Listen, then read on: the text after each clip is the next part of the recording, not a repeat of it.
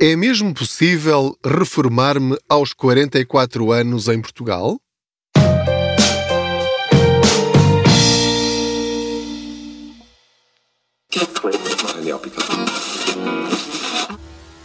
Gostaria de saber como ganhar dinheiro com um salário normal?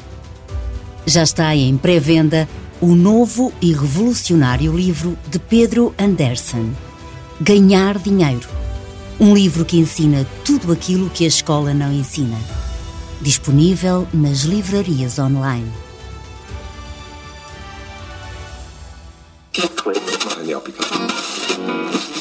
Olá, eu sou o Pedro Anderson, jornalista especializado em finanças pessoais e aproveito as minhas viagens de carro para falar consigo sobre dinheiro. Faço de conta que você vai sentado ou sentada aqui ao meu lado e juntos vamos arranjando maneiras de vivermos melhor, ou com o mesmo dinheiro, ou encontrando formas de termos mais dinheiro ao fim de cada mês ou ao fim de cada ano. Não se esqueça de subscrever este podcast, de o partilhar com outros, dar as estrelinhas que entender e pronto, pode também enviar as suas perguntas em áudio através do Messenger, no Facebook ou através do Instagram ou gravando com o seu telemóvel e enviando para info.contaspoupanca.gmail.com Sim, pode enviar para aí que eu aí consigo encontrar. Ora, muito bem. Não, entretanto, não se esqueça que editei um livro novo, tenho um livro novo hum, nas bancas eh, desde o dia 7 de setembro. E hum, se estiver a ouvir, eh, obviamente depois dessa data, ou se e pode acontecer estar a ouvir isto antes de 7 de setembro, portanto será só a partir de 7 de setembro. Ora, muito bem, então estava eu aqui a perguntar, tem o link na descrição para encomendar o livro se quiser. A pergunta é se é possível em Portugal alguém reformar-se aos 44 anos. Isto vem a propósito de uma entrevista dada a um podcast do Expresso, de uma colega minha do Expresso, eh, que entrevistou a Rita Pissarra, uma antiga diretora financeira da Microsoft em Portugal, em que ela disse que chegou a uma altura, aos 44 anos, em que decidiu reformar-se. Reformar-se é simplesmente, não é em termos legais e da segurança social. Portanto, não estamos a falar dessa reforma. Ela não é uma pessoa especial, não é uma portuguesa especial, não é que se pode reformar mais cedo só porque sim. Ela reformou-se no sentido em que fez as continhas dela. Eu não conheço pessoalmente a Rita Pissarra, uh, portanto estou a falar de uma situação, enfim, só porque foi pública. Eu fui ouvir de propósito o, o episódio do podcast que se chama O Céu é o Limite. O céu não é o céu azul, é o CEO, C-E-O, portanto, o chefe máximo da empresa Portanto, o CEO é o limite, mas a gente diz o céu é o limite. É um nome muito bem conseguido, na minha opinião, tem muita piada. Então, ela explica que fez as continhas dela e chegou à conclusão que os rendimentos que ela tinha fora do seu trabalho normal já eram suficientes para ela ter a vida que desejava, com que sonhava. E, portanto, despediu-se do seu uh, emprego, da sua função, planeou as coisas, uh, não, não simplesmente chegou lá e bateu com a porta. Portanto, entregou a pasta, planeou tudo para haver uma transição suave e agora ela vai à vidinha dela e a empresa continua a sua vidinha também. Porquê é que eu fui ouvir o episódio? Eu fui ouvir o episódio porque nas redes sociais comecei a encontrar muitos comentários jocosos, negativos, de, de, pessoas que dizem sempre isto, cada vez que encontram um caso de sucesso de alguém que conseguiu atingir o objetivo dessa pessoa, não o nosso, mas aquela pessoa tinha aquele objetivo e atingiu. Ah, pois, eh, claro, com salários desses eu também conseguia. Uh, se eu ganhasse o que ela ganha, ou o que a outra pessoa ganha, seja ela qual for, assim é fácil. Ah, eu queria ver fazer isso com o salário mínimo nacional, ou só uma pessoa a ganhar com um filho, dois filhos, três filhos. E então eu pensei cá para mim, não, eu tenho de dizer qualquer coisa sobre isto. porque, uh, enfim, uh, tem a ver um bocadinho com a nossa falta de literacia financeira e também com a nossa cultura, a forma como nós fomos educados e a forma como nós reforçamos uns com os outros, na família, com os amigos e no trabalho, socialmente, esta ideia de que eh, alcançar um objetivo financeiro elevado é uma coisa só para uma elite, para eh, casos absolutamente excepcionais e que, portanto, nós não temos nada a ver com essa gente. É? Os ricos, os, as pessoas de sucesso, os que ganham bem, como se não fôssemos todos parte da mesma sociedade. E, portanto, eu queria retirar aqui um bocadinho a negatividade à possibilidade de sucesso. E, portanto, eu tenho aqui algumas coisas para dizer e que vocês farão o favor de ouvir, concordar discordar como quiserem. Isto tem também um contexto que é, a propósito de, de, do livro que eu lancei, um dos comentários que eu recebi, um, felizmente, enfim, felizmente não, pronto, são, são poucos, mas, mas chegam-me também, que é, pois, pois, quem está a ficar mais rico é você, você não está a ensinar as pessoas a, a construir riqueza, as pessoas eh, compram os livros e quem, quem ganha é você, não são as pessoas. Pronto, ok, tudo bem, as pessoas têm opinião, a sua opinião e têm direito a achar o que quiserem. Um, e portanto dá a ideia que qualquer pessoa que consiga subir um bocadinho um degrau uh, socialmente ou financeiramente que isso é à custa do mal dos outros. E era aqui que eu. Este é o âmago da, da, da minha questão hoje, da, desta, deste episódio do podcast. É que quando alguém atinge o sucesso, a menos que o faça de uma forma imoral ou ilegal, atinge esses objetivos porque trabalhou para eles. Para alguém ficar mais rico, não quer dizer necessariamente que isso fez com que alguém ficasse mais pobre. Se eu fui aumentado em 50 euros, isso não quer dizer que por minha causa você não foi aumentado ou reduziram o seu salário em 50 euros. Portanto, o sucesso financeiro, profissional, pessoal, é possível e, em grande parte, não na totalidade, depende de nós.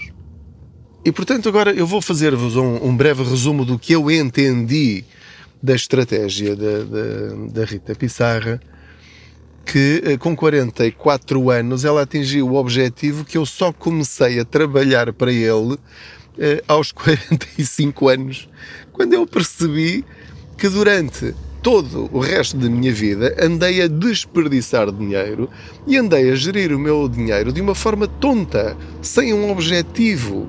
Ou seja, o meu objetivo era simplesmente viver o dia a dia. Isso também é um objetivo, mas é um objetivo sem.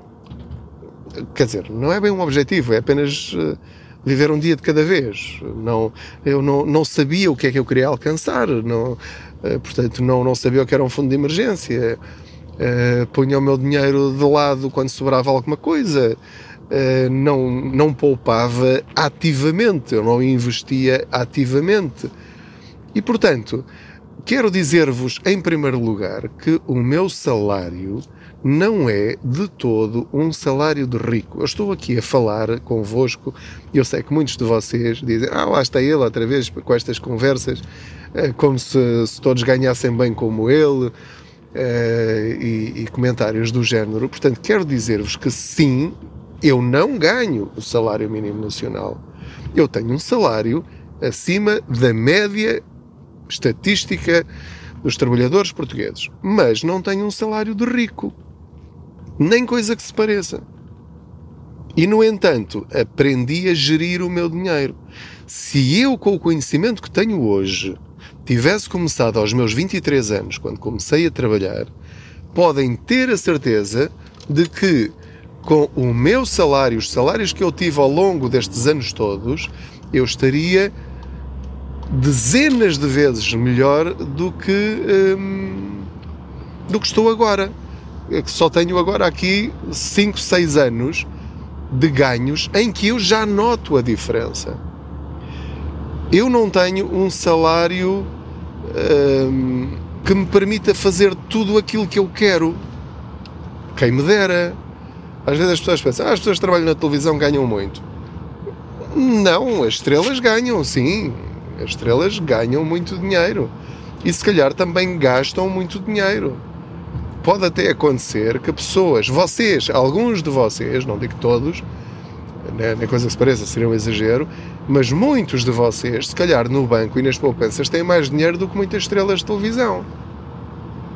O que é que elas têm a mais? Roupas, uma casa cara, um carro caro, férias caras e se calhar dívidas. Portanto, estamos aqui a falar de escolhas. O que é que a Rita Pissarra disse nessa entrevista? Disse que perdeu os pais quando ela ainda era muito nova.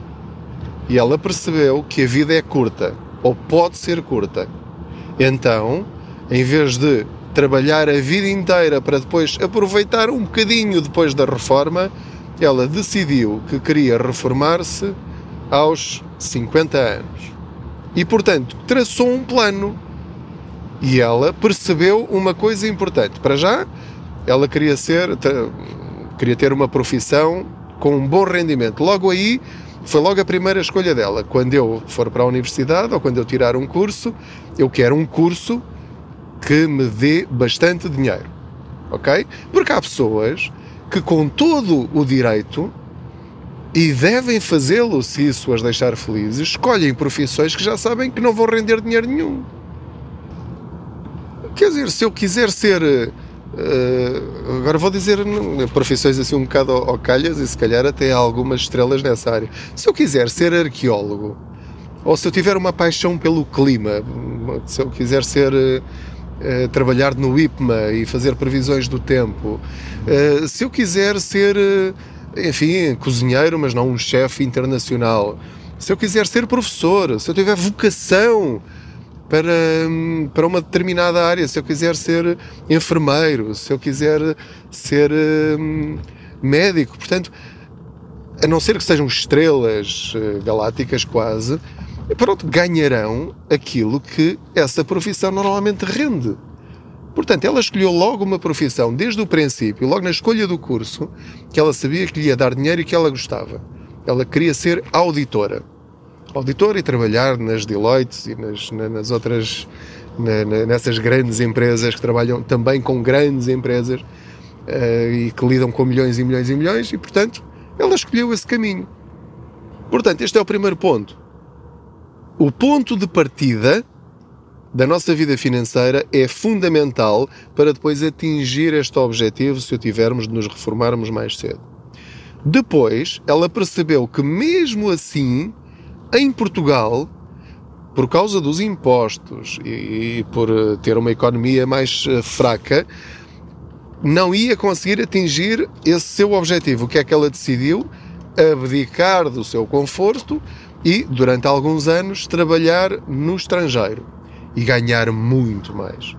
Há países onde se pagam muito menos impostos. Portanto, ela trabalhava numa multinacional, neste caso na Microsoft, em que o mesmo salário em Portugal fica com metade dele, se com o mesmo salário trabalhar nos Estados Unidos ou noutros países com, com, com menores impostos, fica se calhar com 70% ou 80% desse valor bruto. E foi aí que ela conseguiu reunir muito dinheiro. Isto é ela que conta, podem ouvir o episódio. Depois, ela tinha sempre este objetivo em mente: fazer bem o seu trabalho, divertir-se e ter prazer naquilo que estava a fazer, sentir-se realizada profissionalmente e tudo o que ela poupava, ela não gastava. Ela punha de lado e fazia outra coisa. Ela investia. Investia em quê? Em imobiliário. Comprava casas e punha as casas a render, ou como alojamento local, ou a render, eh, enfim, para, para particulares, rentabilizar esses valores. Depois não sei se comprou e vendeu casas. Uh, geriu o património dela como ela entendeu. Ela tinha formação financeira, uma editora, quer dizer, mal dela se não soubesse gerir bem o seu dinheiro, que é aquilo que nos falta a todos nós, porque não temos esse tipo de formação e educação.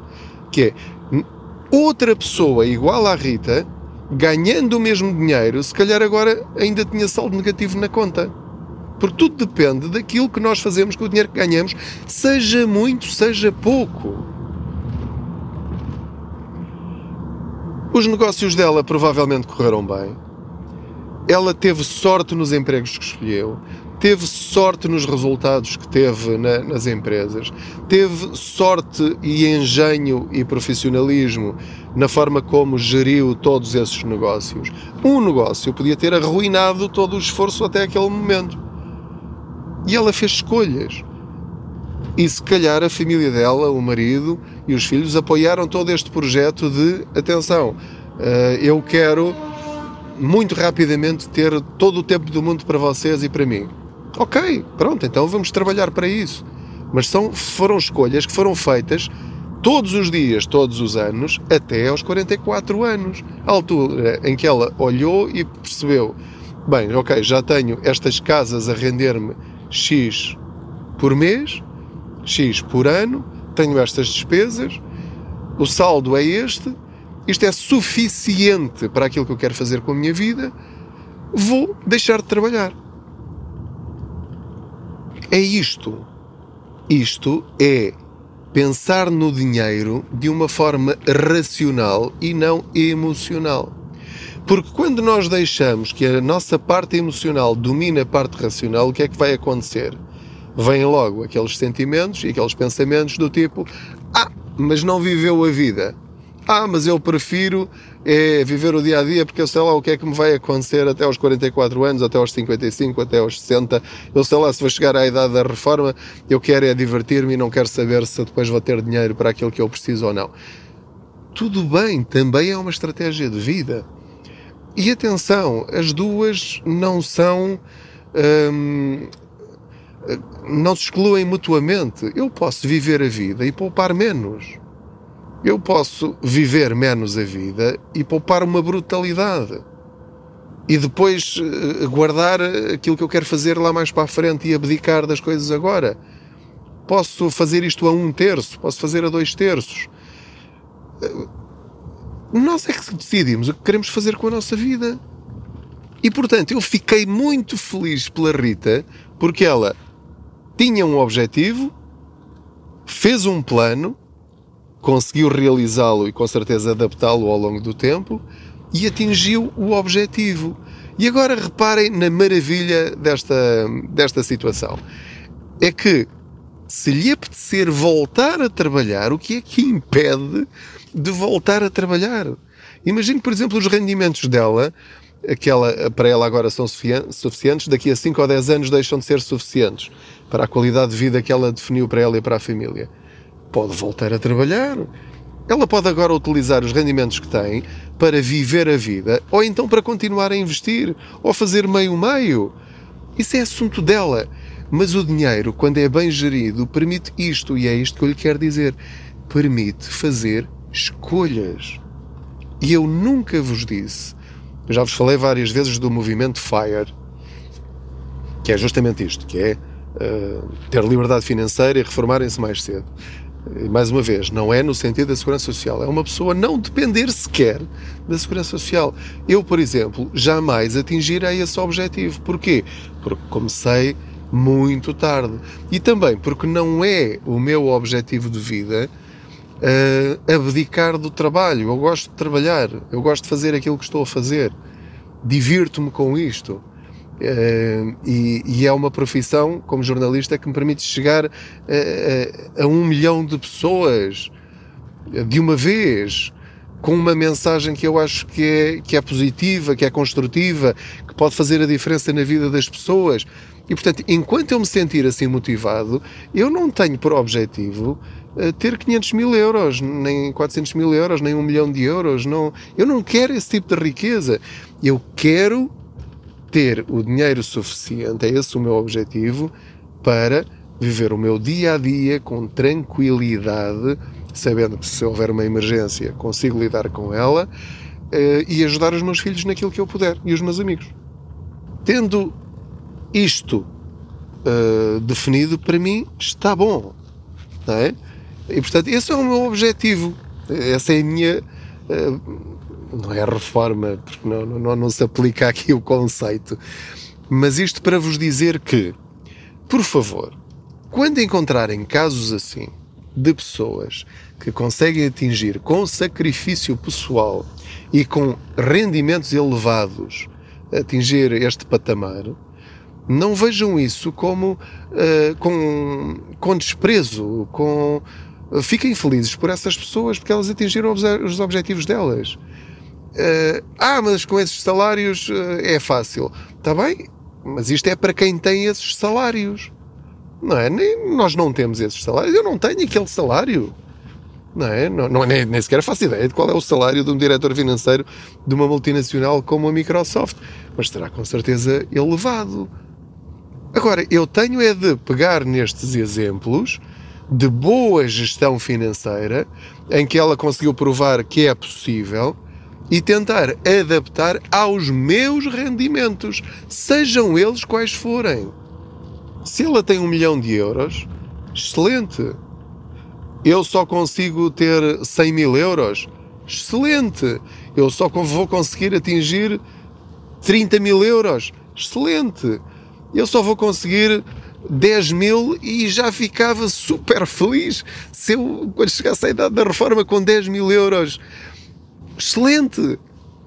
Portanto, sempre que encontrarem um bom exemplo, não se concentrem no nos rendimentos dessa pessoa, não se concentrem na profissão dessa pessoa, nem se concentrem nos sacrifícios dessa pessoa.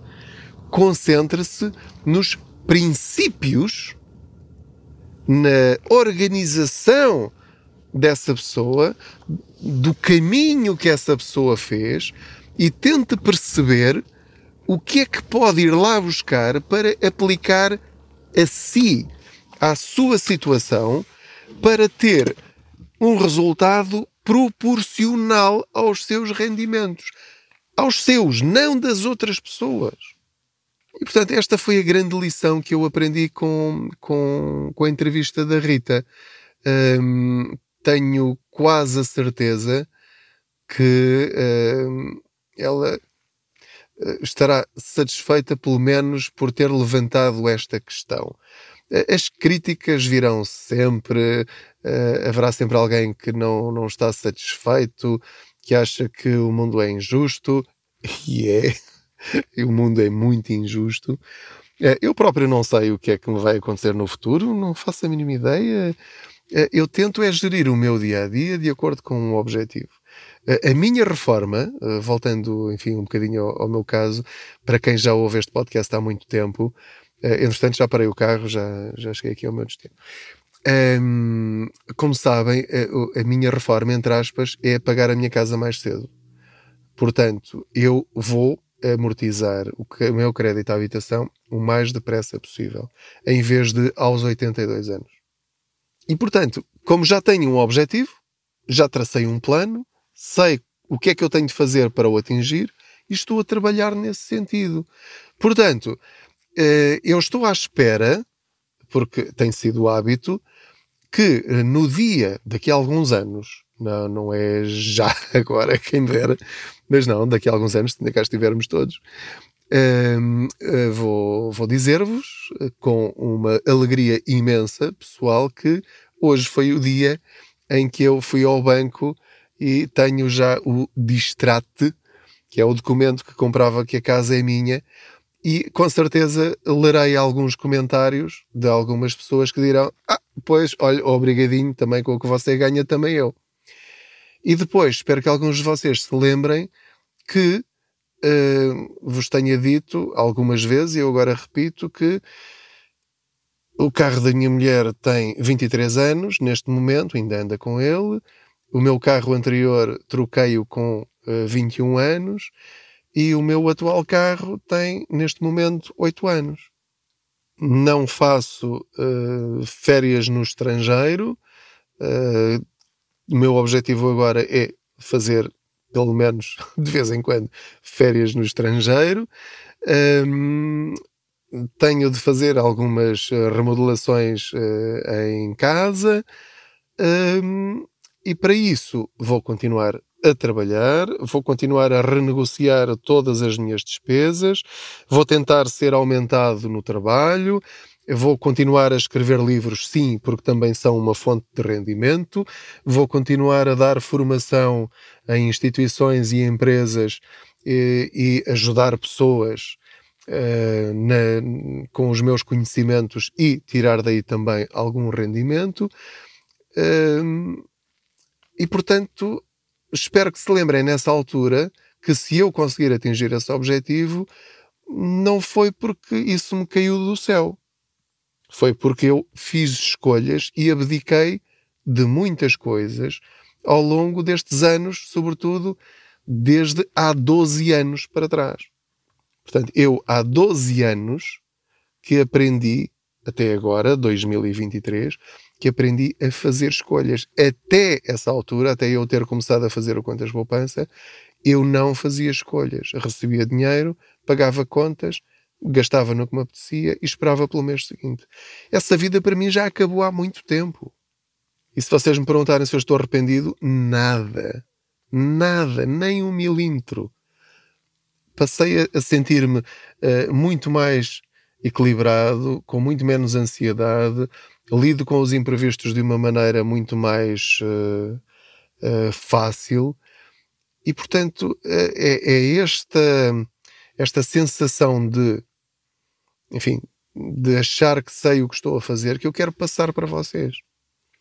E isto não tem a ver com ganhar 5 mil euros por mês, 10 mil euros por mês. Não. Com os mil euros que a maior parte de vocês ganha, é perfeitamente possível começar a construir património. É possível começar a multiplicar as vossas poupanças uh, por uh, um, por um e meio, por dois, por três, ao longo do tempo. Não é de um dia para o outro. Nunca vos disse, e espero nunca ter passado essa mensagem, que é com o salário mínimo nacional que vocês vão conseguir mudar a vossa vida. Não! E à medida que a inflação sobe, que o, o aumento, de, o preço das coisas sobe, o salário mínimo vai ser cada vez mais curto. Não é, não é com esse salário que vocês vão conseguir fazer este caminho. Portanto, aí há dois tipos de pessoas: as que se resignam e é assim e acabou e vou, vou fazer o melhor que eu puder, ou aquelas que tentam sair dessa carruagem, uh, mudar de estação, passar para outro comboio, ir para outra linha e tentar ganhar mais do que o salário mínimo nacional. Portanto, não, não, não me interpretem mal. É assim, há de facto mínimos, mas esses mínimos não são eternos. Como já vos disse noutros episódios, não é uma sentença de vida. Temos é de abrir as janelas, abrir os nossos horizontes e perceber que há pessoas que conseguem. Se descobrir pessoas que conseguem, imite aquilo que você pode de facto trazer para a sua vida também e depois veja os resultados. Mas não fique parado a ver os outros. Pronto, era isto que eu tinha para vos dizer neste episódio.